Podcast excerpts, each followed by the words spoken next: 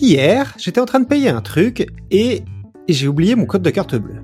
Il venait de me l'envoyer et j'ai encore un peu de mal à m'en rappeler. Évidemment, j'ai tapé le code de l'ancienne, ce qui m'a valu un regard suspicieux. Pourquoi donc que j'arrive à me rappeler par cœur du numéro de ma première copine alors que j'en ai plus besoin depuis 15 ans, mais que je me rappelle pas de mon numéro de mon carte bleue? Nous sommes le 27 octobre 2021, c'est l'épisode 458, ce soir on parle mémoire sur Podcast Science.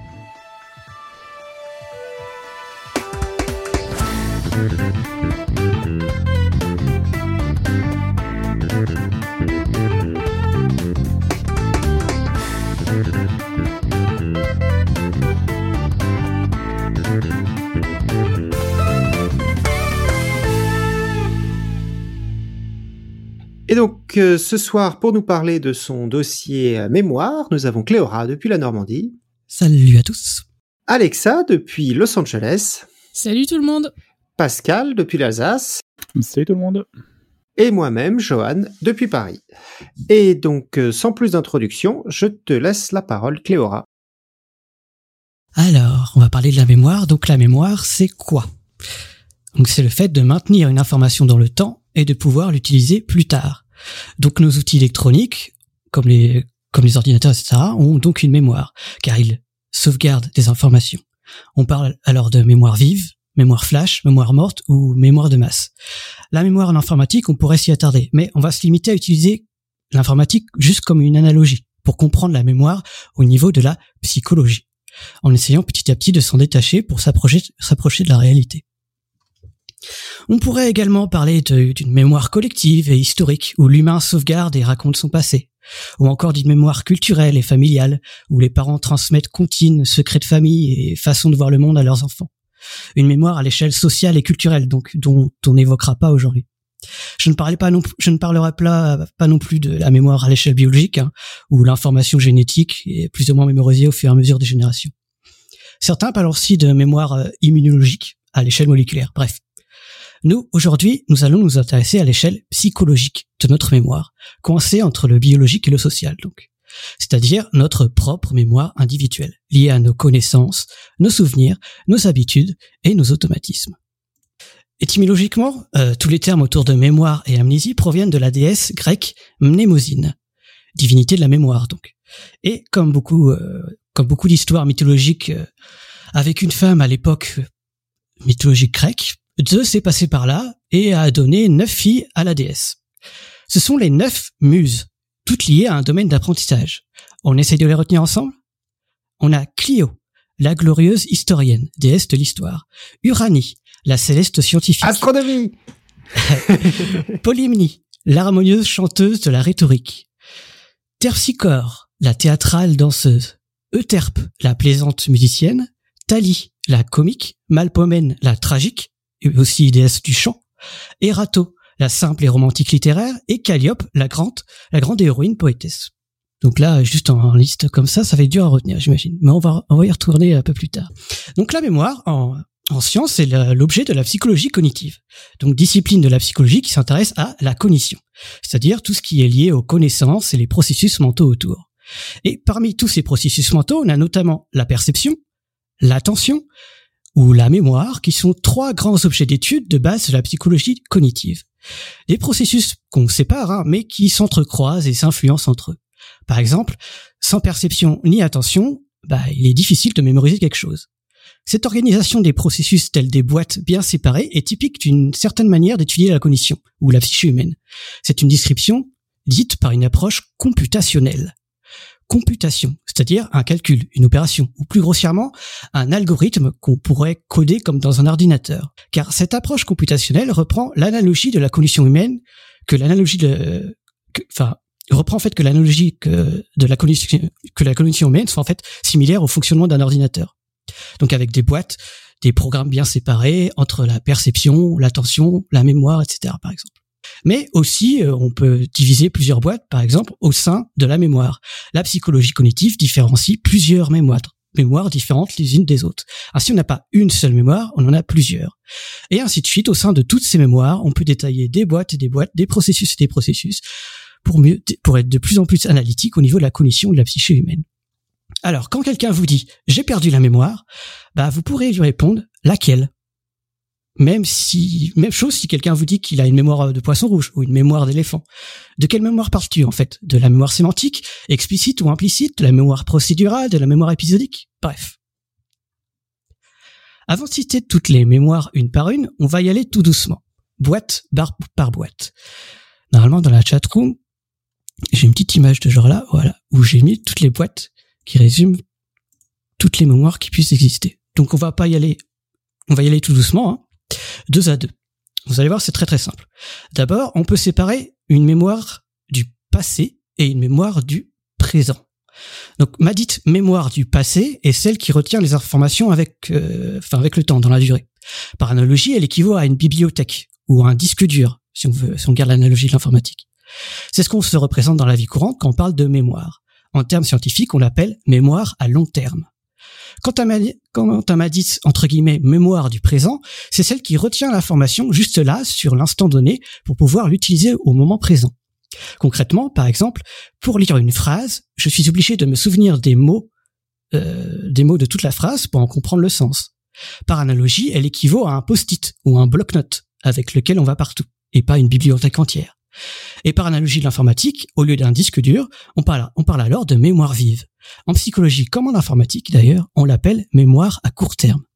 Donc première distinction entre deux mémoires, on différencie la mémoire à court terme, donc le bloc, le bloc-notes, le post-it, de la mémoire à long terme, qui est la bibliothèque entière. Pour les mettre en évidence et vous faire ressentir que c'est pas la même chose, mémoire à court terme et mémoire à long terme, on peut faire un petit jeu ensemble. Donc je vais vous dire une liste de mots et juste le but est de les mémoriser pour les restituer peu importe peu importe l'ordre. Quelqu'un dans l'équipe veut jouer? Vas-y, envoie. Donc je vais te dire une liste de mots et tu auras juste à les restituer peu importe l'ordre, OK? Donc lumière, jardin, fiole, plume, dentier, koala, papier, abricot, regard, foule. Donc une liste de 10 mots choisis arbitrairement que je vais donc maintenant te demander de restituer peu importe l'ordre. Lumière, jardin, koala, papier, plume, regard. J'en suis à combien? Ouais, c'est pas mal du tout. Hein T'en as quand même 8. Fiole Yes. 9. Et le dernier, qui est le tout dernier, qui est full. Ah, full, je l'ai pas dit. Ouais. Ok. Donc, statistiquement, quand c'est une liste comme ça, euh, l'humain restitue davantage les premiers mots ouais. et les derniers mots de la liste. En neurosciences, donc, on l'explique par une distinction entre une mémoire à long terme qui a retenu les premiers mots. On parle d'effet de primauté et une mémoire à court terme qui retient toujours les derniers en tête. On parle alors d'effet de récence. Donc, pour la blague, si vous revenez d'une soirée et que vous vous souvenez que du début et de la fin, vous pourriez en conclure que vous, que vous êtes sûrement bien amusé et bien relaxé car votre cerveau ne s'est pas foulé à retenir le moindre truc de votre soirée. Et si vous vous rappelez pas de la fin, c'est que vous êtes encore plus amusé. Mais pour autant, même si on est toujours sobre et le plus concentré possible durant toute la soirée, est-ce qu'on peut retenir tous les moindres détails de toute une soirée? Dit autrement, quelle est la taille de la mémoire à long terme? Pourrait-on tout et n'importe quoi mémoriser? Bah ça, concernant la taille de la bibliothèque, donc, on n'en sait rien. En revanche, parce que là on a parlé de la bibliothèque, en revanche, on peut savoir la taille de la mémoire à court terme, la taille du post-it. Car on se balade pas, encore une fois, avec une bibliothèque entière. On se balade avec un petit post-it ou un calepin ou un bloc-notes. Donc selon vous, la mémoire à court terme, donc les petits post-it, on peut retenir combien d'éléments? Ça veut dire quoi combien d'éléments? Parce qu'il y a, peut-être des plus... Attends. C'est quoi le, c'est quoi Comme le, si t'avais une liste. La, taille, la taille du, du, du, du bit quoi. Enfin, est-ce que, parce que tu, est-ce qu'un élément, est-ce que je vais pas te retenir? Est-ce que tu vois la Constitution française Est-ce que c'est un élément? Non. Enfin, c'est c'est très gros quoi. ah, toi, tu prends en compte aussi la taille de l'élément. Bah euh, c'est ça, bah forcément non, parce qu'il y a des éléments qui sont peut-être plus difficiles à retenir que d'autres, non? Si tu me demandes par exemple un élément, si c'est un chiffre de, de quatre, euh, comme par exemple mon, mon, numéro de carte bleue que j'ai oublié, c'est quatre éléments, c'est pas un élément quoi. Oui, voilà. Bah, c'est exactement ça que, que je vais parler juste après. Donc normalement la réponse est 7. On peut garder 7 éléments en tête. Et ça peut être donc un peu un peu moins ou un peu plus, mais en moyenne c'est 7 pour l'être humain. Et donc comme as, comme comme tu l'as dit, c'est peu importe la longueur ou la taille d'ailleurs. C'est-à-dire que euh, euh, peu importe ce qu'elle soit un chiffre ou trois chiffres en même temps, qui sont qui sont pris ensemble, comme 300 par exemple ou 3, ils prendront à chaque fois un seul euh, espace mémoriel, c'est-à-dire un seul post-it sur les 7. Donc la mémoire à court terme, donc c'est 7 post-it. Et dessus, on peut y mettre n'importe quoi. Même des trucs aussi compliqués qu'une photo d'une partie d'échecs, tant que ça a du sens pour la personne. Donc tant que ça a du sens pour la personne, qu'est-ce que je veux dire par là?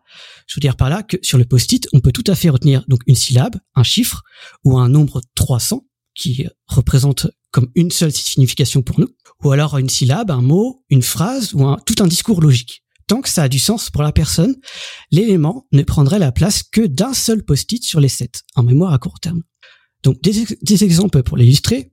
J'ai un nouveau petit jeu à, vous dire. Essayez de retenir les mots suivants.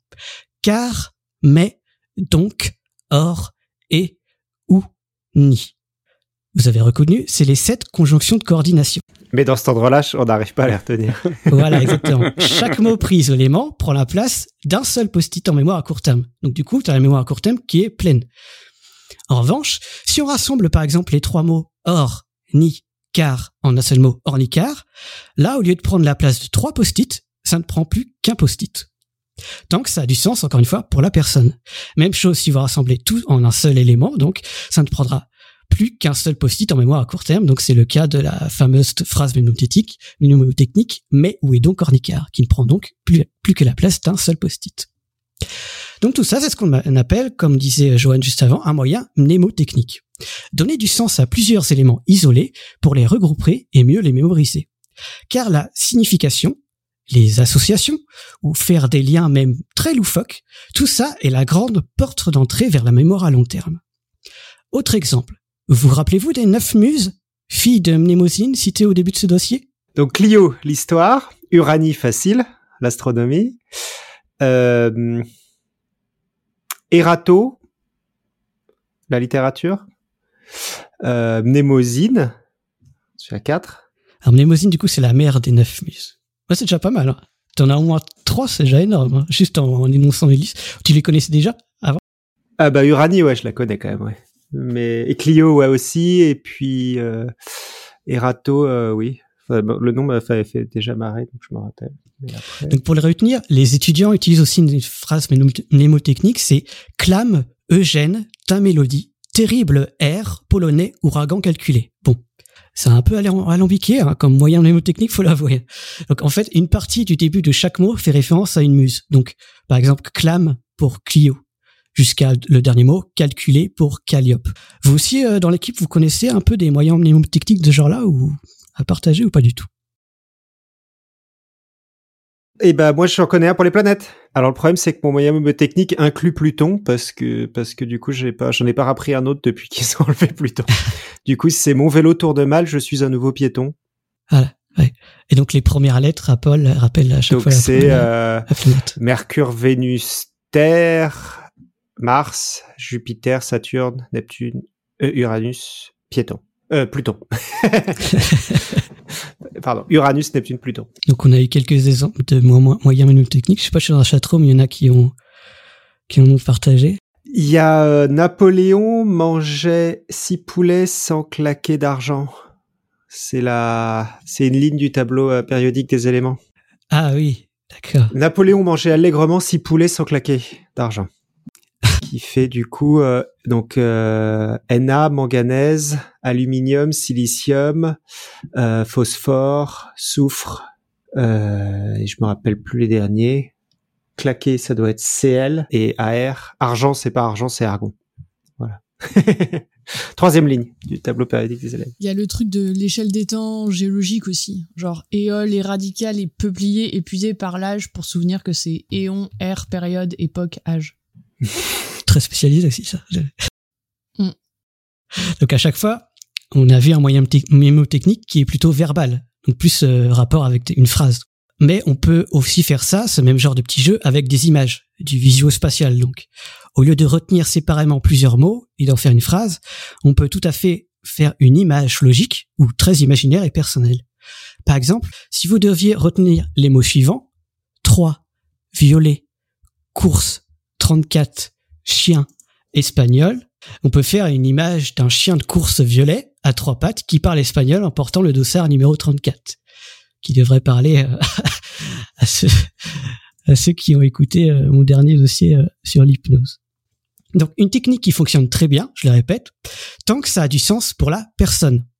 La clé pour mémoriser, c'est faire des liens, catégoriser, assembler, lier, associer, etc. Et à l'époque où nous n'avions pas Internet ou des outils pour sauvegarder des trucs, il fallait bien utiliser notre mémoire pour pouvoir mémoriser.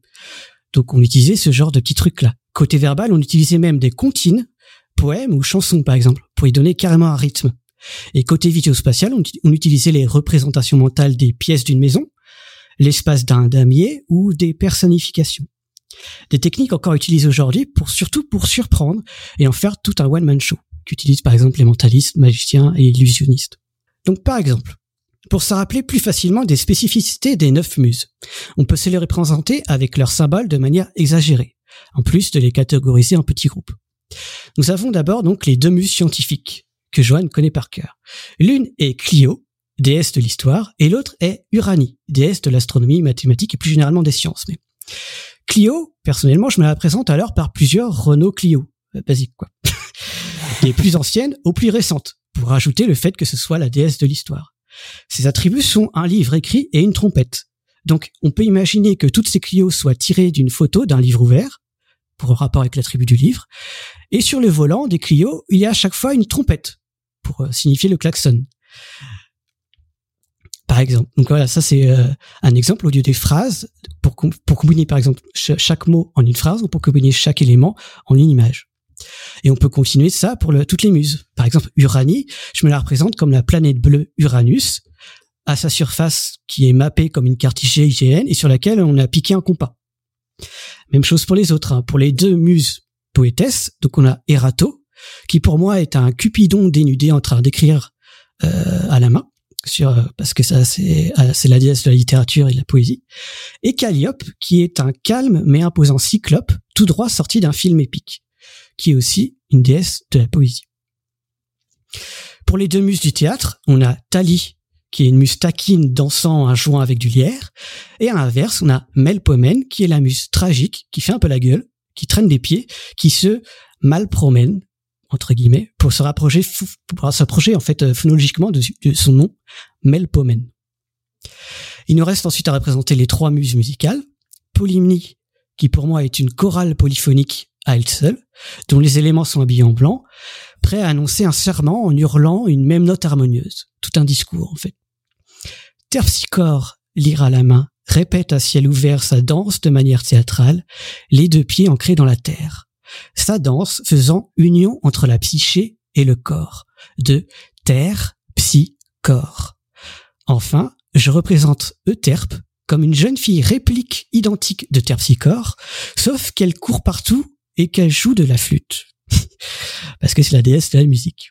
Donc quand je veux l'appeler, je doute qui, qui appeler parce qu'elle ressemble beaucoup à Terpsichore. Donc je dis euh, Terp. Terp étant le, le début de Terpsichore. Et au moins, je sais d'avance que les deux muses sont assez proches de leur signification car toutes deux liées à la musique. Même des associations aussi tirées par les chevaux que ça, ça fonctionne. N'hésitez jamais pas à utiliser votre imagination, surtout pour mémoriser des trucs. Alors certes, ça peut paraître un peu longué à mettre en place, mais c'est étonnamment très efficace. Le plus difficile est de se rappeler consciemment en allant chercher l'information, quand on ne sait pas où chercher. C'est un peu compliqué. L'idéal est alors de positionner toutes ces représentations, toutes ces mémoires dans un lieu imaginé précis. Cette technique visuospatiale populaire est appelée méthode des lieux, connue au moins depuis l'époque des Romains. Elle est surtout utile pour se rappeler d'une liste dans l'ordre, en utilisant l'espace de son habitation ou divers magasins dans une rue, peu importe. Tant que ce sont des lieux pour vous qui sont connus et qui vous parlent. Dans une habitation, par exemple, vous avez d'abord le hall d'entrée, puis peut-être une chambre, une cuisine et une salle de bain. Lorsque vous visitez ces lieux, mentalement, l'idéal est de toujours garder le même ordre. Comme ça, vous savez, vous pouvez même garder l'ordre d'une liste. Et puis, dans, ces pièces, vous y ajoutez les éléments à mémoriser. Par exemple, en entrant chez moi, je vois une petite étagère, un livre ouvert avec une photo de plusieurs modèles de Clio, dont une trompette dessinée sur chacun, sur chacun des volants. Et à côté, je vois un petit globe d'Uranus, d'une surface dessinée en carte GGN et sur lequel est piqué un compas. Les deux représentant donc les muses scientifiques que sont Clio et Uranie. Et on peut faire ça dans chaque lieu d'une pièce. Que ce soit même jusqu'à la table, la chaise, la casserole, un lit, peu importe. Donc si je continue, dans la chambre, je peux voir assis sur le lit, bien calé, un imposant cyclope, en train de lire de la poésie. Et sur son épaule, un petit Cupidon dénudé qui lit avec lui. Tous deux représentant donc Calliope et euh, Erato. Toutes deux sont des muses de, de la poésie, donc Calliope et Erato. La première donc qui est plutôt du type épique ou héroïque, donc Calliope qui est plutôt euh, imposante, tel un, euh, tel un cyclope. Et la seconde étant plutôt romantique, voire érotique, comme Cupidon, donc Erato. Et si on peut continuer, dans la cuisine, je vois deux sœurs opposées, l'une taquine et souriante dansant avec du lierre terrestre dans les mains pour le cuisinier, l'autre une spatule en bois dans les mains pour chanter dedans l'air triste, la tête baissée en faisant la gueule. Elle traîne des pieds par terre, elle se, entre guillemets, mal promène. Ce sont Tali et Melpomène. Et enfin, si je continue pour les dernières, dans le salon, où sur l'écran de télé est affichée une photo d'une chorale polyphonique, prête à sortir tout un grand discours, il y a deux sœurs qui sont presque un copier-coller. La plus grande danse des pieds nus, les pieds pleins de terre, sa danse unissant corps et esprit. C'est terpsi corps. Et la plus petite court partout, une flûte dans le bec. C'est e terp. Et est affichée sur l'écran Polymnie, déesse des grands discours. Moi, je vous ai détaillé tout, tout le, tous les détails pour la Neufmus, mais en gros, c'est, un peu l'idée. À chaque fois, c'est, ce qu'on appelle la méthode des lieux, où à chaque lieu, tu peux, on peut mettre chaque petit objet, et même au point que ce soit une liste dans l'ordre. Et c'est utile justement pour se rappeler euh, sans savoir. Euh, sans, en fait, c'est utile justement pour euh, se rappeler où c'est exactement. Parce que des fois, on a un peu le, la langue, euh, le mot au bout de la bouche, comme on dit, ou je sais pas trop quoi là, expression, et ben le, fait d'utiliser des lieux, c'est comme si tu te baladais dans ta mémoire en fait. On a fait un épisode d'ailleurs sur le sujet, l'épisode 246. Et ça s'appelait comment? C'était vraiment la mémoire ou c'était euh? La, la méthode des lieux. La méthode des lieux. Ah, ok. Donc avec toutes ces images là, donc on est arrivé assez loin d'une simple liste de mots à mémoriser de manière isolée. Donc au sein des mémoires à court terme, parce que euh, à la base on parlait de mémoire à court terme, on peut donc déjà différencier d'autres processus plus dynamiques, dont l'un verbal et l'autre visuospatial sur les images. Cette distinction entre euh, mémoire à long terme et mémoire à court terme reste en effet un modèle computationnel très simpliste qui remonte aux années 60 et prend pas en compte plusieurs processus euh, sous-jacents plus précis comme entre les images, le verbal, etc. Aujourd'hui, donc, on ne parle plus de mémoire à court terme, telle une boîte passive, mais de mémoire de travail, qui inclut ces différents processus, entre d'un côté une boîte verbale, pour les mots et concepts abstraits, et de l'autre une boîte visuospatiale pour les dessins et représentations concrètes. Donc la mémoire de travail, c'est un concept aujourd'hui répandu et consensuel en psychologie tiré du modèle de Badley et Hitch de 1974, qui est ensuite remis à jour euh, en 2000. Le modèle le plus simple, donc de 1974, est composé de trois boîtes. Comme je l'ai dit, une boîte verbale, une visuospatiale et une troisième boîte qui gère un peu les deux. Donc, dans les termes scientifiques, la boîte verbale, utilisée pour les post-it avec des mots, donc, est appelée, boucle, oh boucle phonologique. Et la boîte visuospatiale, utilisée pour les post-it d'images, est appelée calepin visuospatial. Et puis la dernière boîte qui gère un peu les deux est appelée administrateur central. Bref. Elle est notamment liée à l'attention, la concentration, la motivation, planification, etc. quand on veut se concentrer pour apprendre quelque chose. Je ne vais pas m'attarder à vous faire un cours barbant dessus, hein. c'est juste retenez qu'il y a plusieurs boîtes et qu'en neuropsychologie, on arrive avec plusieurs tests neuropsychologiques à grossièrement évaluer la performance de chaque boîte chez les individus. En plus de ça, on a déjà des bonnes idées sur où est-ce que ça se trouverait dans le cerveau en fait. Ou en tout cas, on a une idée des différents réseaux neuronaux qui participeraient pour chaque boîte. Si vous voulez, on peut faire un, on peut faire un nouveau petit jeu pour illustrer comment en neuropsychologie on évalue la mémoire de travail. Donc, qui est-ce que qui voudrait bien jouer dans dans l'équipe? Je peux je peux essayer. Attends, je, je, suis encore en train de bouffer en même temps. Je suis désolée. Donc au début, très simple, la première consigne, je vais juste te demander de rappeler une liste de chiffres après l'avoir euh, entendu une seule fois. Donc je vais te mm. lire la liste de chiffres et tu as juste à me la répéter. OK? Vas-y. 1, 6, 9, 5 à 4. Pardon. 1, 6, 9, 5, 4. Ok, donc jusque-là, c'est très simple. Tu as juste à mettre à mémoire en court terme la liste et puis tu as juste à la restituer. Maintenant, plus difficile, on va prendre en compte le processus euh, de la boucle phonologique en mémoire de travail. Ou alors, tu te, rappelles toi-même la liste petit à petit. Bref, c'est très euh, abstrait quand je dis comme ça, mais ça va être plus concret avec l'exemple. Mm. Donc cette fois-ci, je vais te donner les chiffres, mais tu vas devoir me les restituer à l'envers. Donc du dernier chiffre au premier chiffre. OK? Ok. 3, 5, 7, 8, 2. 2, 8, 7, 5, 3. Ok, là on est d'accord, c'est un peu plus difficile. Ouais. Parce qu'on est obligé de garder en mémoire la liste entière pour se rappeler, à- pour se la rappeler Ouais, en fait ouais, à l'envers. C'est impressionnant, je suis pas sûr que j'aurais réussi, moi. Et bah ouais, c'est un c'est un genre de test qu'on utilise euh, pour les pour euh, évaluer justement la mémoire de travail. La mémoire même de maintien qu'on peut appeler ça. Euh, plus généralement, donc la mémoire de travail est la porte d'entrée donc pour ancrer des connaissances et souvenirs sur la durée. Elle est la mémoire du présent entre guillemets qui encode sur la mémoire du passé.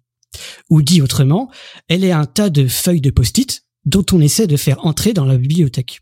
Donc pour que ça marche, on a plusieurs solutions. Soit on force l'entrée des post-it dans la bibliothèque par répétition. Genre si je veux apprendre que Melpomène est la déesse de la tragédie du chant, je me répète constamment Melpomène est la déesse de la tragédie du, et du chant. Malpomène est la déesse de la tragédie et du chant. Melpomène est la déesse de la tragédie et du chant. Comme si on apprenait par cœur une leçon. D'ailleurs, plus ces répétitions sont espacées dans le temps, plus l'inscription à long terme dans la mémoire bibliothèque est efficace. hein. Donc quand un enseignant vous dit ou vous disait qu'il est plus efficace de réviser sa leçon petit à petit et pas tout d'un coup juste avant les examens, bah c'est pas qu'un mythe. Donc pour bien enregistrer en mémoire à long terme, soit on force l'entrée par répétition, soit on essaie d'établir des liens, des associations avec ce qu'on sait déjà dans notre propre bibliothèque. Comme on l'a un peu fait visuellement avec les neuf muses, par exemple. Outre la répétition, l'association d'idées donc est la grande clé de la porte d'entrée vers la bibliothèque, vers, vers la mémoire à long terme. Ça permet de concrétiser les choses et pas que ce soit un truc par cœur isolé qui ne soit associé avec rien. Donc, si vous voulez euh, apprendre un tout nouveau domaine, prenez des analogies avec le domaine dont vous connaissez déjà. Par exemple, si vous apprenez le basket et que vous connaissez déjà le foot, utilisez vos connaissances en football pour calquer les nouvelles connaissances en basketball. Si vous apprenez la psychologie, prenez des exemples personnels pour apprendre les concepts abstraits de la psychologie. Si vous apprenez la biologie avec Topo aka Pierre Kerner, souvenez-vous de la dernière blague qu'il a faite associée à la connaissance. Faites des liens, des interactions, des associations, des couples, des paires, des catégories, bref, vous avez compris.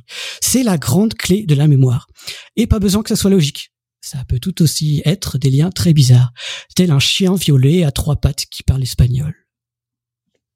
Bon, dit comme ça, ça paraît simple. Mais pour certaines pe- personnes, c'est une difficulté au point qu'elle soit handicapante pour elles. Ces personnes sont dites atteintes du trouble spécifique des apprentissages. On les appelle aussi vulgairement les 10. Mais si vous savez les, dyslexiques, les dysphasiques, dyspraxiques, etc. Bon. Eh bien, les concernant, un trouble spécifique des apprentissages est un dysfonctionnement cognitif, une altération des processus du traitement de l'information et plus particulièrement au niveau de la mémoire de travail. Dit autrement, si on devait trouver un nom au dysfonctionnement de la mémoire de travail, ce serait les troubles 10, les troubles spécifiques des apprentissages. Genre, la boîte verbale et la boîte visuospatiale des images se coordonnent mal avec l'administrateur tr- central. Les trois boîtes, les trois processus se coordonnent mal. On peut alors avoir des difficultés, dans la lecture, l'orthographe, le calcul, le schéma corporel ou la motricité, motricité fine. Bref. En clair, tout ce qui touche à l'apprentissage, où on a besoin d'une certaine concentration et d'être assez synchrone dans sa mémoire de travail entre les trois processus. Et là, on pourrait se dire, mais du coup, ils n'apprennent rien alors. Genre, ils n'encodent rien en mémoire, ils n'ont aucun souvenir. Alors, c'est un peu plus compliqué que ça. Là, on parle d'apprentissage qui nécessite de l'attention. Donc, avec la boîte qu'on appelle administrateur central. C'est-à-dire d'être concentré sur quelque chose pour apprendre un pattern, un mouvement, une lecture. Euh, en étant en fait attentif aux nouveaux éléments, on crée des liens avec ce qu'on sait déjà et on répète ce nouveau pattern pour euh, l'apprendre. Répétition et, la- création de liens, comme on l'a dit av- avant, répétition et association d'idées sont les deux clés pour la porte d'entrée. Ça, on l'a vu. Mais ce ne sont pas les seules clés disponibles. La motivation et la curiosité sont aussi d'autres clés essentielles pour booster, booster l'envie d'apprendre et de mémoriser. Quant à la grosse vague d'une forte intensité émotionnelle, avec elle, pas besoin de clés. Elle défonce la porte d'entrée de la bibliothèque, quitte même à tout chambouler et fait ressortir des vieux dossiers.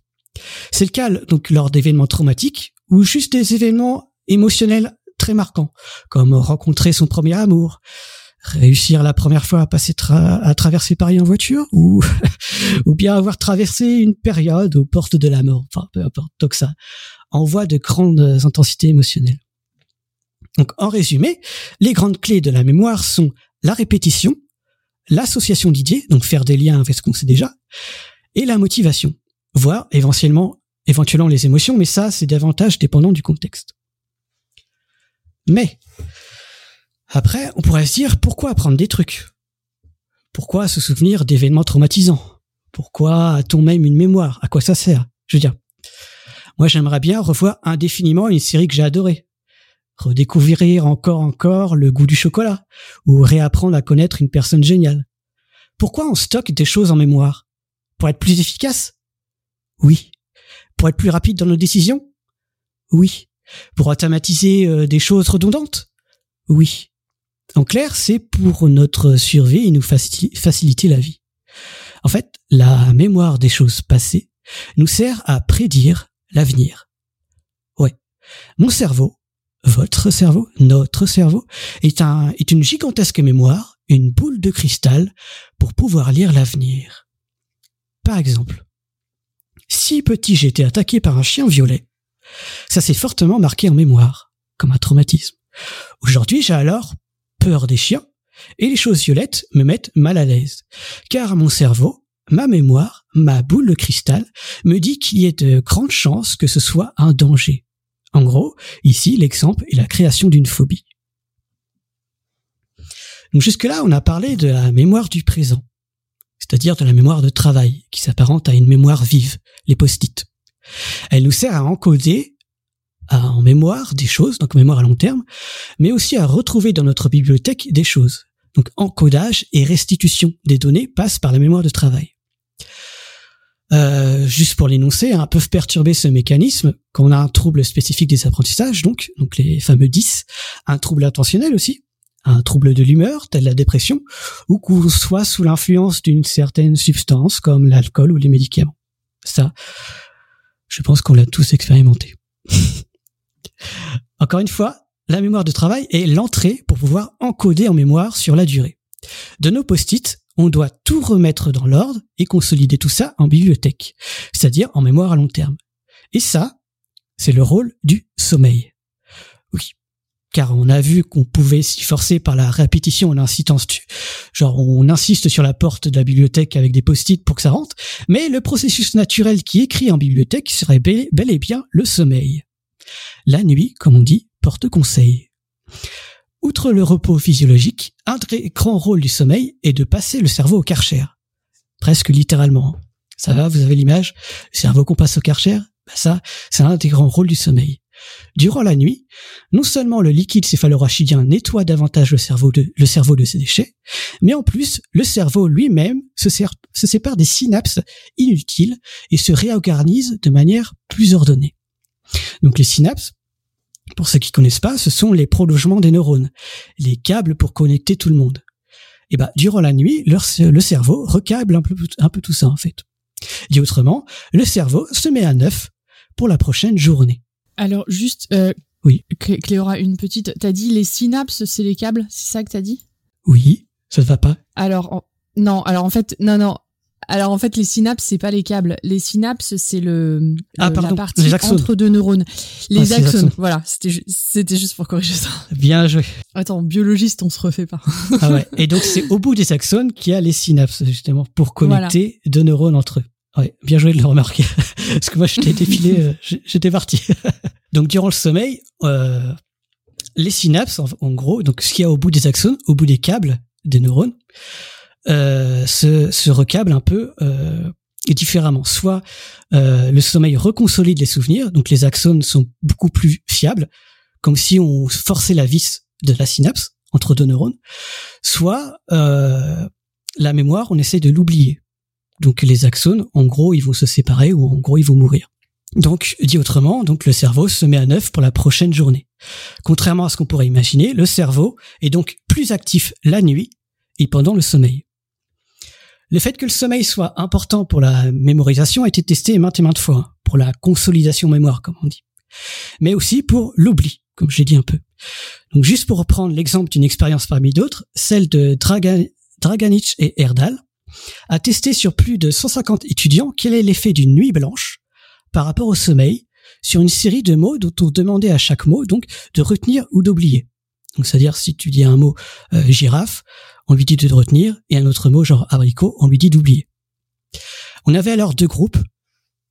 Euh, le premier dormait normalement et l'autre a vécu une nuit blanche après la tâche cognitive, donc de mémoriser ou oublier les mots.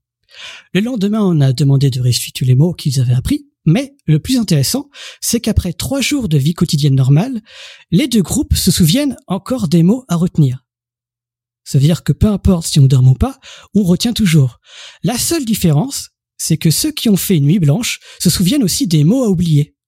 Alors ceux qui ont, alors que ceux qui ont dormi ont bien oublié les mots à oublier justement. Donc autrement dit, le sommeil sert à consolider les connaissances utiles, certes, mais surtout à oublier les inutiles. Ainsi, grossièrement, durant l'éveil, le cerveau renforce certaines synapses. Et durant le sommeil, le cerveau réorganise et élimine des synapses indésirables. L'oubli est donc très concret à l'échelle de la cellule et de la biologie du cerveau. C'est de ça que veut parler le neuroscientifique argentin Rodrigo, euh, Rodrigo Quiroga, qui, euh, quand il a écrit euh, le bouquin sur la machine à oubli. J'en parle parce que je vais en parler aussi un peu plus tard de lui. Le cerveau mémorise des choses, certes, mais aussi fait pour oublier. Et ce, que ce soit au niveau psychologique ou cellulaire au niveau des neurones. maintenant, on pourrait se poser la question, pourquoi on oublie? Car si on se souvient de tout, en fait, on ne peut pas généraliser. C'est l'idée. Si on se souvient de tout, on se souvient de tout ce qui est contextualisé autour du souvenir on oublie pour pouvoir généraliser à plusieurs contextes. C'est la principale euh, explication. Donc en fait, ça revient un peu à la psychologie évolutionniste. C'est pour notre survie qu'on oublie des détails en généralisant les souvenirs. Euh, si je prends un exemple, si j'ai si j'ai été attaqué par un chien violet, par exemple, quand j'étais petit, à l'avenir, je ne vais pas avoir peur de cet exactement même chien violet à trois poites en été, par exemple, avec le soleil trois quarts face quand je portais un t-shirt bleu et mes chaussettes rouges. Le cerveau ne va pas retenir tout le contexte, tout le souvenir comme un souvenir unique avec tous ces détails. Ce n'est pas le but de la mémoire. Encore une fois, le but, le rôle de la mémoire est de généraliser pour mieux prédire l'avenir. Le cerveau généralisera alors l'événement à chien égale danger et potentiellement violet égale danger. Encore une fois, c'est pour maximiser les chances de survie. C'est une approche psychologie de la psychologie évolutionniste, une approche évolutionniste euh, euh, de la mémoire. Donc la mémoire, du coup, n'est pas un simple disque dur, comme on pourrait le vulgariser. La mémoire change sans arrêt, oublie, reconsolide, crée de nouvelles connexions. Eh, là, là, le, genre de mémoire que tu dis, là, par exemple, tu t'es fait morte pour un chien, ouais. j'ai l'impression, enfin, que que ça passe par un différent truc de mémoire. J'ai pas l'impression de me souvenir. J'ai l'impression que ça bypass et que ça va beaucoup plus vite. Euh... Enfin, tu vois ce que je veux dire, c'est-à-dire que t'as, enfin. Que c'est devenu automatique, c'est ça que tu veux Ouais, c'est ça, c'est que t'as vraiment un truc qui va beaucoup plus vite que euh, ah j'essaie de me rappeler mon code de carte bleue par exemple, c'est pas la même chose que waouh il y a un chien j'ai peur quoi. Alors que je suis d'accord que c'est lié parce que si je sais pas ce que c'est qu'un chien, j'ai pas peur des chiens. Mais... Ouais, c'est ce qu'on appelle euh, la profondeur de l'encodage, on peut dire ça à, peu près. C'est qu'en gros, euh, des fois, par exemple, le fait de lire. Le fait de lire, au début, c'est très fastidieux. On y va petit à petit. Genre, quand, quand on lit, on dit on évo lution, évolutionniste. Mhm.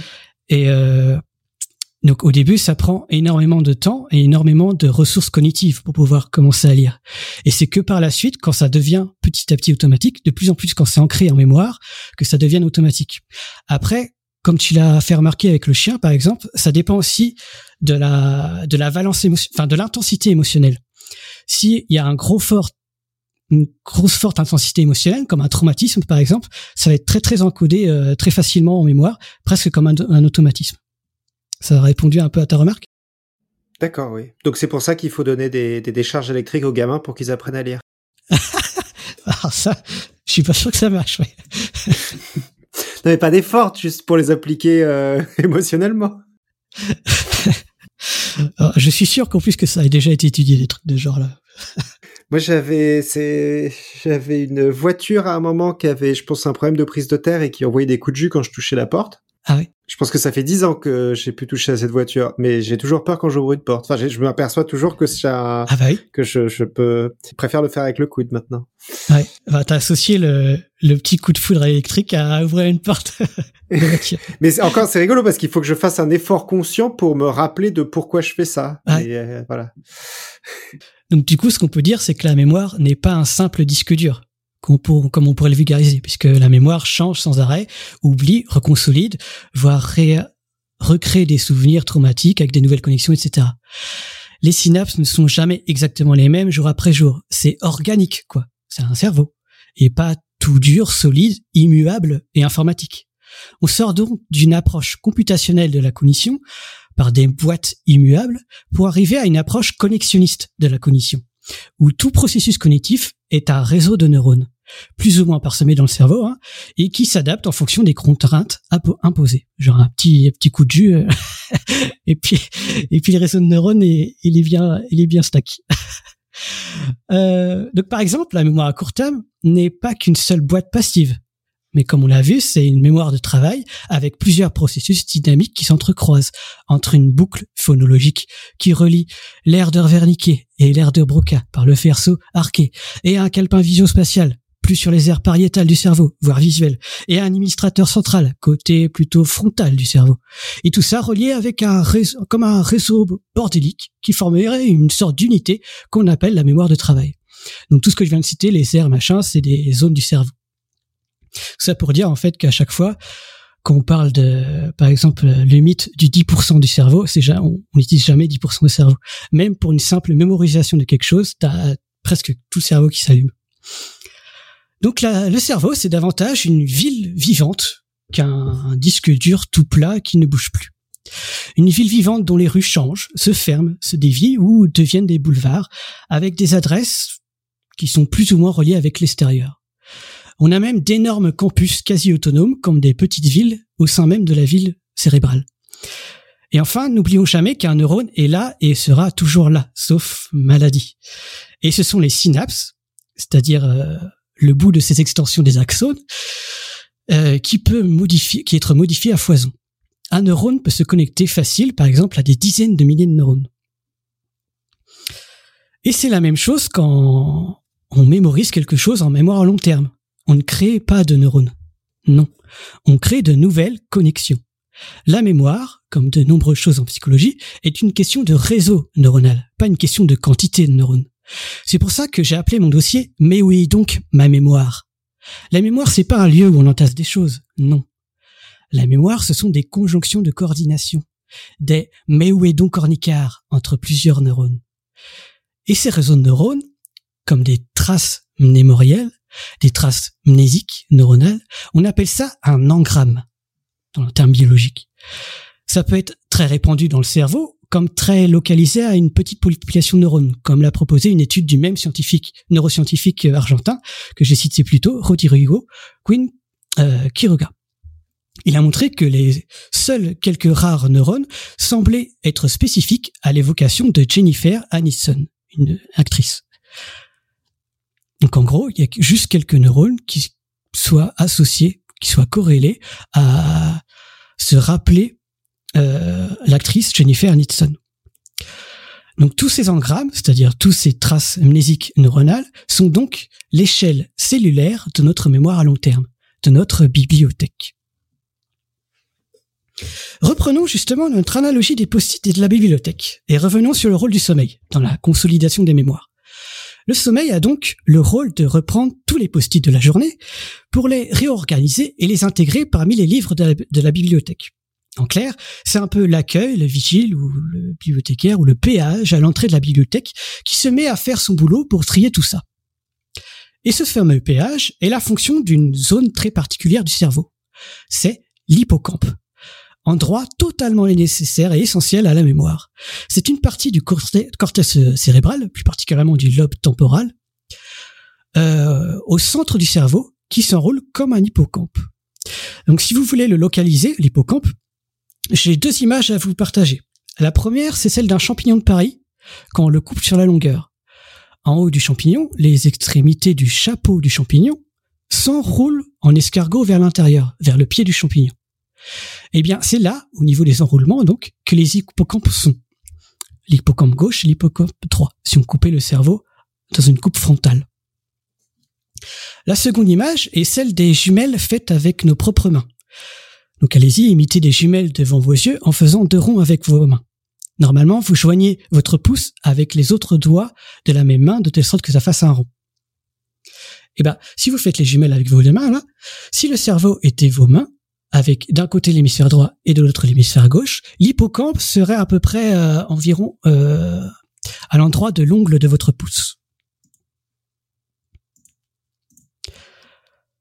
Alors, ensuite, donc ça c'est l'hippocampe. Donc selon cette théorie cognitive du sommeil, qui commence d'ailleurs à avoir pas mal quelques données euh, causales carrément, donc on n'est plus sur des corrélations mais des causalités carrément, l'hippocampe serait le vigile des post-it pour les intégrer dans la bibliothèque.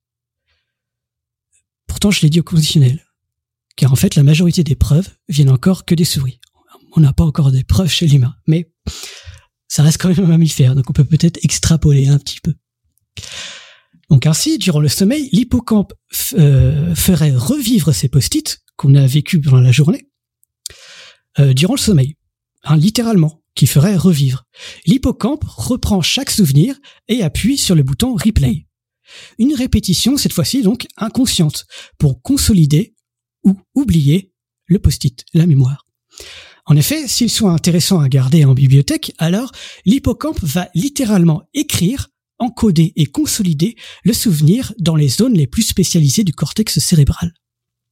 Par exemple, si le post-it est une image, ce sont les aires visuelles qui sauvegarderont la majorité du souvenir. Si cette image représente plusieurs versions historiques d'une Renault Clio, le souvenir sera associé à ce qu'on sait déjà d'une Clio, donc une voiture, que ce, soit lié avec garagiste ou je ne sais quoi.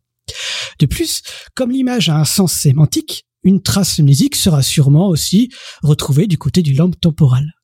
En gros, l'hippocampe, c'est euh, Google Maps des souvenirs et mémoires. Il connaît bien chaque rayon et catégorie de la bibliothèque. On pourrait même dire plus précisément que ce serait durant le sommeil profond, avec les ondes cérébrales très lentes et amples en amplitude, que cette généralisation et consolidation mémoire se ferait. Donc si cela ne vous parle pas, je vous renvoie à mon dernier dossier autour du sommeil de l'hypnose en épisode 456. Donc ce serait pendant le sommeil profond qu'il y aurait consolidation en mémoire euh, par l'hippocampe. En revanche, pendant le sommeil paradoxal, autre chose se passe. Il y a bien une mémorisation pour consolider des choses, mais dans un autre registre, un registre moteur. On aurait alors deux mémoires à long terme à dissocier. L'une spécifique à la motricité, consolidée pendant le sommeil paradoxal, et l'autre spécifique à la cognition, consolidée pendant le sommeil lent. Eh bien, c'est ce qu'on différencie réellement en psychologie cognitive entre deux boîtes. Avec d'un côté une mémoire qu'on peut se représenter mentalement enfin, les deux boîtes, en gros, c'est un côté une mémoire cognitive où on peut se représenter mentalement, voire euh, mettre des mots, quelques euh, des concepts sur des choses.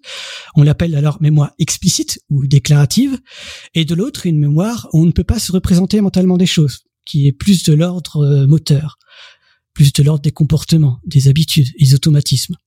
On l'appelle donc une mémoire implicite, qui est aussi dite mémoire procédurale. Bon.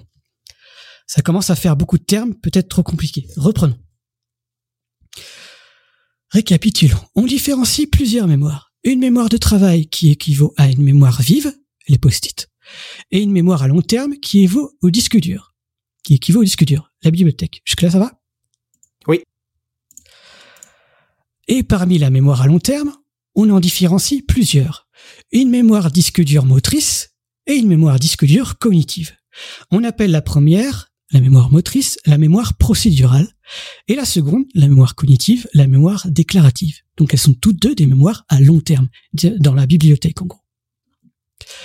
La mémoire procédurale est donc la mémoire de la motricité et des habitudes. Et c'est la plus solide et ancrée en nous. Simple exemple. Quand vous faites du vélo, vous ne pensez plus à quels muscles vous contractez pour avancer et tenir en équilibre. C'est devenu automatique. Et ce, pour la vie d'ailleurs. Pareil pour marcher, ou pour tenir un objet, ou lever les bras en l'air. C'est tellement ancré en nous que c'est la mémoire la plus résistante à des pathologies. sauf pour euh, certaines maladies génétiques très spécifiques comme la démence de Huntington.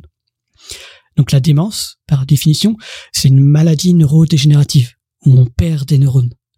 La démence la plus connue, hein, c'est la maladie d'Alzheimer, qui est une démence généralisée de tout le cerveau. Mais du coup, c'est rigolo parce qu'en définissant la mémoire, en fait, l'intégralité de notre expérience humaine est de la mémoire, en fait. Oui. Parce que bouger, en fait, c'est, enfin, marcher, c'est se rappeler comment marcher, quoi. Oui, c'est un, c'est une chose aussi que j'avais remarqué euh, pendant les cours de psychologie. à chaque fois, on parle de motricité ou de neurones moteurs ou des trucs comme ça, ou d'air, euh, d'air motrice, etc et jamais de mémoire procédurale en fait. Enfin c'est bizarre, on différencie les deux. J'ai jamais trop compris pourquoi. Ok.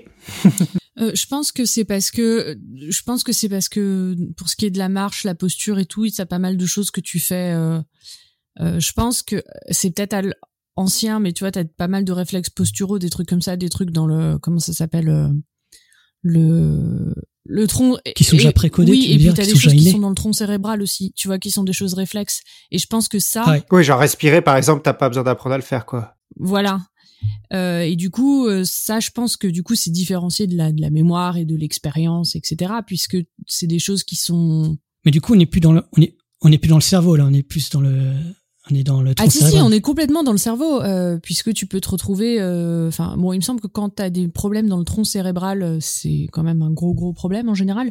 Mais si t'es en fait tout ce qui est contrôle moteur c'est dans le cerveau mais je pense que c'est pas forcément toujours lié à la mémoire il y a aussi les ganglions de la base aussi qui sont sous-corticales. Oui. Moi, je parlais plus du de ce qu'on appelle l'air motrice, par exemple. Ouais. Pourquoi on l'appelle pas mémoire procédurale ou mémoire motrice? Enfin, c'est il y a des trucs comme ça. Parce que je pense que t'as pas forcément de processus de mémorisation, tu vois. Euh, t'as la plasticité neuronale dont tu parlais avec la plasticité des synapses et des connexions et tout ça. Je pense pas que ça, par exemple, ça rentre en jeu dans euh, tout ce qui est les fonctions motrices. Ouais. Bah. Tu vois, t'as des choses qui sont fixées, alors plus ou moins, hein, puisqu'on sait que les gens, par exemple, qui sont aveugles euh, peuvent euh, tu vois, si faire de l'écolocation et utiliser les aires euh, de la vision qui sont du coup inutilisées pour, tu vois, t'as une plasticité, mais il me semble qu'on on, on, fait la distinction, je crois, entre plasticité neuronale et, euh, tu vois, la mémoire qui est un processus actif où, comme tu dis, chaque nuit, tu réorganises tes synapses et tes connexions, etc. Donc du coup, pour toi, la réorganisation des synapses pendant le sommeil, c'est pas de la plasticité cérébrale? Tu différencies les deux. Je, les je suis pas, encore une fois, je suis pas du tout. Pour moi, c'est la même chose en fait, c'est pour ça. Spécialiste en neuro, mais non, je, moi je dirais que non. Enfin, de, de la part de, des, des cours de neuro que j'ai eu, mais ça date un peu. Pour moi, c'est pas exactement la même chose. Parce que dans un cas, c'est un processus qui intervient tout le temps, et dans un autre cas, euh, ça peut être quelque chose qui est induit, tu vois, mais qui est beaucoup plus long. Parce que par exemple, quand on parle des synapses, pour moi, c'est pas de la neurogénèse. Tu réorganises tes synapses et tu voilà, tu réorganises tes connexions si tu veux. C'est comme tu prends ton câble USB, tu le plugues dans une autre prise. Tu vois ce que je veux dire? Euh, La synapse, ce serait un peu le, le, port. Et par contre, euh, après, tu as des situations où tu as de la neurogénèse, donc où tu fais des nouveaux, euh, des nouveaux neurones. Mais ça, il me semble que c'est beaucoup plus limité. Et c'est dans d'autres cas, tu vois. C'est dans des conditions bien particulières. Donc pour moi, la plasticité cérébrale et la réorganisation neuronale, pour moi, c'est pas la même chose.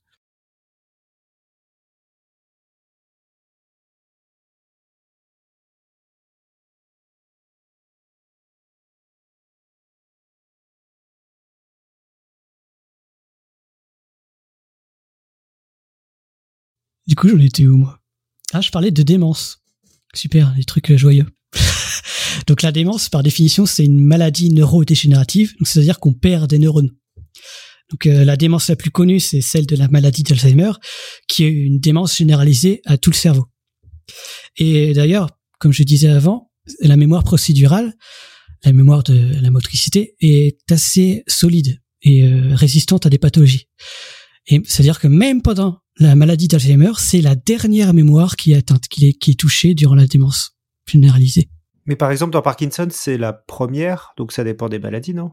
Alors oui, ça dépend des démences, exactement. Dans Parkinson, c'est les ganglions de la base qui sont atteints, oui. Euh, Donc en fait, la mémoire motrice, dite mémoire procédurale, et mémoire cognitive, dite mémoire déclarative, comme on l'a vu déjà un peu, n'ont pas les mêmes réseaux neuronaux, ni même les mêmes structures cérébrales impliquées. Donc vous vous rappelez de l'hippocampe, hein, la structure au milieu du cerveau qui se récroqueville comme le chapeau d'un champignon de Paris. L'hippocampe est une structure typique de la mémoire déclarative, par exemple. Alors que pour la mémoire procédurale, la mémoire motrice, c'est le striatum, voire le cervelet.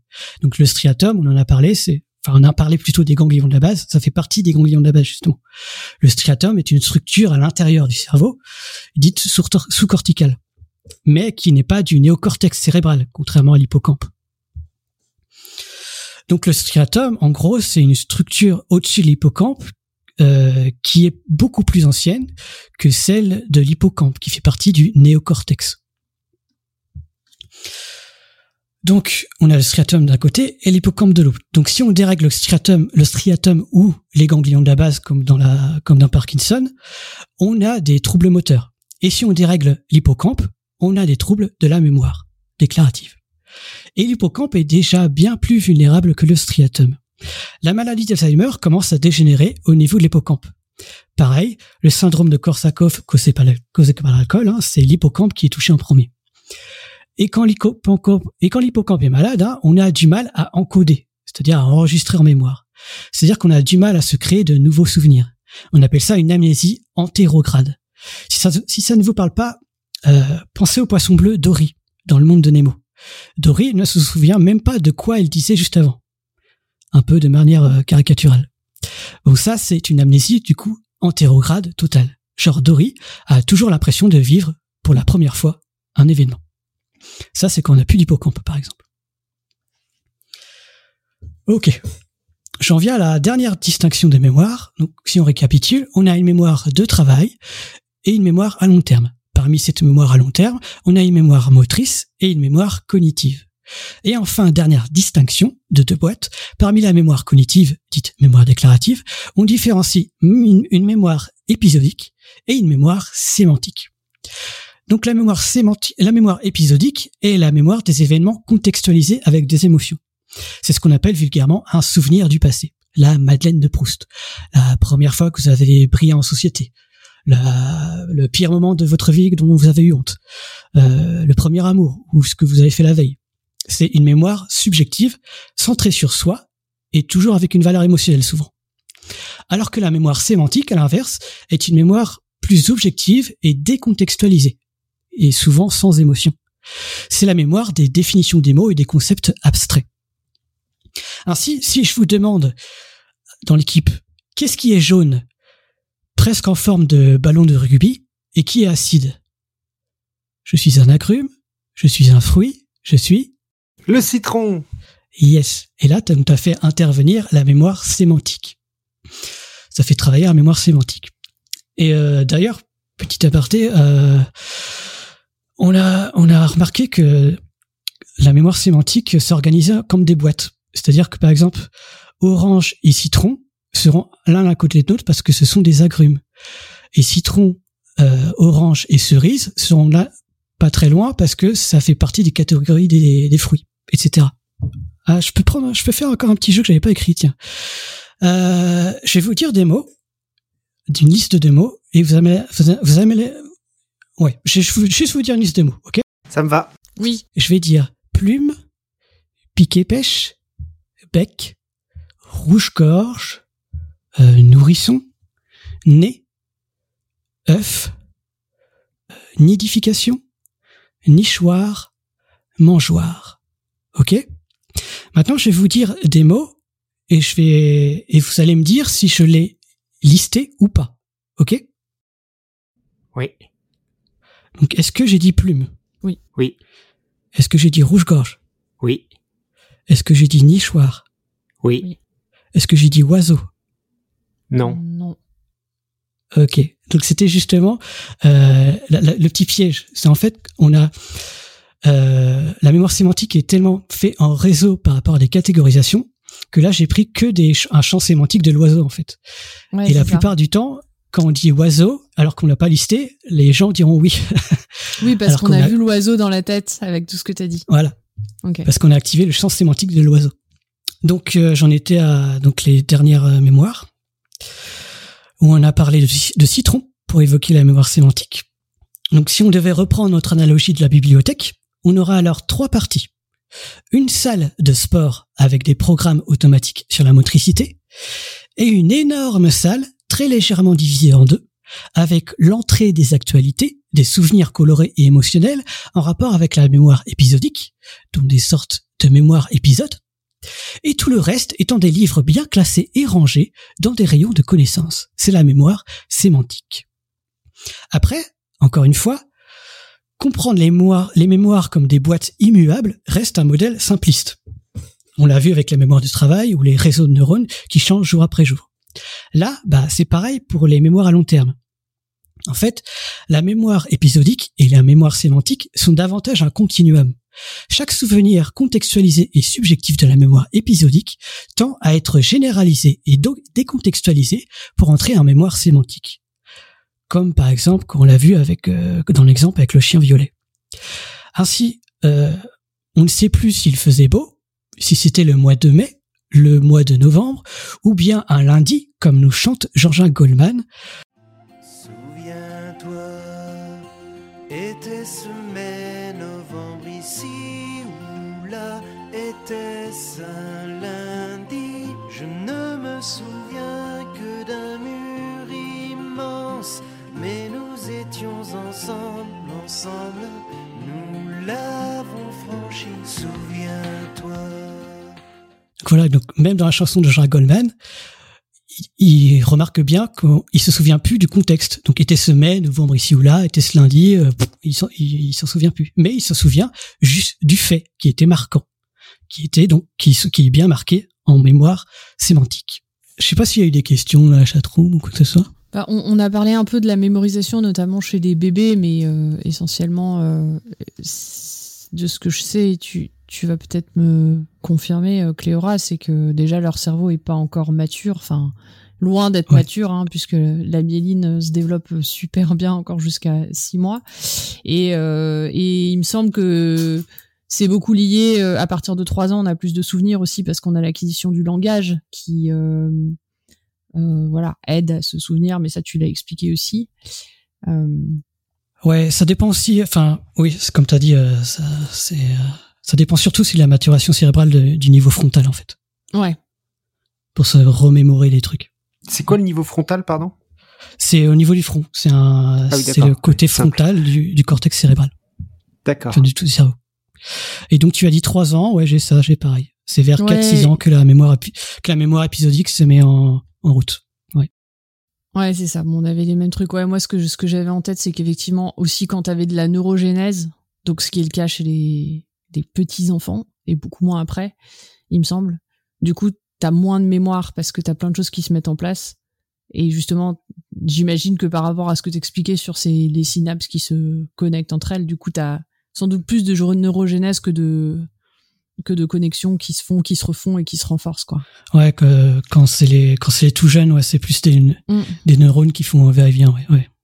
Bah, qui se divise tout simplement. On en a plus. Hein, euh, ouais. Donc ça, c'était au niveau des, des, plus petits et au niveau des plus âgés, si on peut en parler. Euh, donc c'était, c'est la science en dit que bon, ok, il y a une chute de la mémoire, mais pas n'importe laquelle. C'est souvent la mémoire de travail, donc celle qui a besoin des ce qu'on appelle les fonctions exécutives, qu'on a besoin de réfléchir dessus, on a besoin de maintenir une information en tête. La mémoire de travail, c'est utilise beaucoup donc ce qu'on appelle la, la, euh, le, cortex, le cortex préfrontal. Donc c'est le même mm. cortex préfrontal qui a du mal, enfin qui pas qui a du mal, mais qui a la maturation très longue pendant l'enfance. Euh, chez les personnes âgées, en fait, c'est la première zone qui s'atrophie avec l'âge. Mm. Donc c'est pas vraiment la mémoire qui flanche avec l'âge, c'est le fait de se rappeler les choses. Mm. Très bien, et eh ben merci. Je propose de passer à la citation parce que je l'avais annoncé en début d'émission, mais tu as une citation de compète. C'est vrai pour la citation. donc c'est une citation de Nietzsche. Bon, j'ai pas pris le plus, plus, le plus facile. Hein. Euh, pour aborder une autre approche de la mémoire et l'oubli en fait. Car durant tout le dossier, on a Enfin, j'ai plutôt opposé oubli et mémoire comme si c'était contraire, mais on peut aussi voir ça comme les deux faces d'une même pièce, comme si c'était un peu la même chose. C'est ce qu'essaie de nous dire Nietzsche à travers l'analogie d'une digestion, en fait. Donc je le cite, l'oubli, c'est bien plutôt un pouvoir actif, une faculté d'enrayement dans le vrai sens du mot. Faculté à quoi il faut attribuer le fait que tout ce qui nous arrive dans la vie, tout ce que nous abordons, se présente tout aussi peu à notre conscience pendant l'état de digestion, entre guillemets. Que le processus multiple qui se passe dans notre corps, pendant que nous, entre guillemets, assimilons, pour faire le parallèle avec la digestion, notre nourriture. Fermer de temps en temps les portes et les fenêtres de la conscience, faire silence, un peu, faire table rase dans notre conscience pour qu'il y ait de nouveau de la place pour les choses nouvelles. Et en particulier pour les fonctions et les fonctionnaires plus nobles, pour gouverner, pour prévoir, pour pressentir. Voilà. Je le répète, le rôle de la faculté active d'oubli, une sorte de gardienne, de surveillante chargée de maintenir l'ordre physique, la tranquillité, l'étiquette. On en conclura immédiatement que nul bonheur, nulle sénérité, nulle espérance, nulle fierté, nulle jouissance de l'instant présent ne pourrait exister sans faculté d'oubli. Bon, ça reste Nietzsche, hein? Difficile à lire. enfin, je trouve en tout cas, ça reste personnel. Hein. Donc, qu'est-ce qui veut dire le coco? Bah, Il veut dire que l'oubli, c'est pas un loupé ou quelque chose qui s'est mal passé dans la machine cérébrale. L'oubli, c'est bien un processus actif, tel le cerveau qui oublie expressément pendant le sommeil. L'oubli, ça peut être, ça peut aussi être comme quelque chose qu'on a tellement appris, tellement bien mémorisé, tellement bien digéré au point que ces nouvelles choses apprises soient soient au sein de nous, comme notre nourriture qui compose notre toutes nos cellules. Exemple simple, au début c'était difficile d'apprendre à faire du vélo, il fallait se concentrer sur beaucoup de choses pour rester en équilibre, avancer, pédaler et rester sur la selle. Et bah, au fur et à mesure de notre apprentissage, qui prend de la place dans notre esprit, dans notre conscience, où on se concentre pour apprendre à faire du vélo, au fur et à mesure, c'est devenu automatique au point d'oublier à quel point c'est complexe. On a digéré l'apprentissage pour faire corps avec ces nouvelles connaissances au point donc que ce soit devenu automatique et qu'aujourd'hui on puisse discuter, réfléchir ou calculer tout en faisant du vélo. L'oubli, l'oubli n'est pas votre ennemi. L'oubli permet de libérer de l'espace conscient pour qu'on puisse penser à autre chose. Du coup, ça m'évoque une autre question. Vas-y. Euh, parce que là, du coup, il dit que notre euh, l'oubli est, est, nécessaire pour euh, maintenir l'ordre psychique, la tranquillité, l'étiquette. Est-ce que euh, est-ce qu'il peut y avoir des, est-ce qu'il y a des maladies de, où justement cette, cet oubli n'est pas, euh, pas, ne remplit pas son rôle, d'une sorte d'hypermnésie? Ouais, bah, l'hypermnésie, euh, justement, c'est une maladie qui existe, ouais. Donc c'est des gens qui n'oublient rien, c'est ça?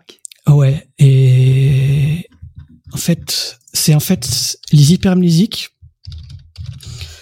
euh, ont du mal en fait à généraliser les choses en mémoire sémantique, justement le passage de la mémoire épisodique à la mémoire sémantique pour généraliser les choses, c'est-à-dire décontextualiser les choses et les généraliser, ça, les hypermnésiques ont un peu de mal à faire. Donc, euh... parce qu'ils se rappellent de tout le temps, tout, ils se rappellent tous les détails et ils n'arrivent pas à se rappeler la généralisation du chose, quoi. Donc, pour reprendre ton exemple, c'est-à-dire qu'ils vont avoir euh, ils vont pas se dire c'est les chiens qui risquent de mordre, c'est euh, les chiens roses au crépuscule euh, le soir du 21 juin quoi. Oh, exactement. En gros, chaque fois, oui, ils vont chaque souvenir est unique en gros. Donc tu vas lui dire euh, genre oui, tu as rencontré telle, telle personne quand? Il va te dire le jour, la date, le machin, je portais tel pull. Très bien. Eh ben, merci beaucoup Cléora. Merci à tous de nous avoir écoutés aujourd'hui. Euh, si vous nous écoutez depuis longtemps, vous savez sans doute que nous acceptions des dossiers de membres extérieurs avec plaisir. Ça fait un petit moment qu'on n'en a pas fait, mais euh, si vous avez un sujet dont vous êtes spécialiste et qui vous passionne, euh, n'hésitez pas à nous en parler et nous vous aiderons à en faire un dossier intéressant pour nos auditeurs. On vous retrouve dans deux semaines et en attendant, que servir la science soit votre joie.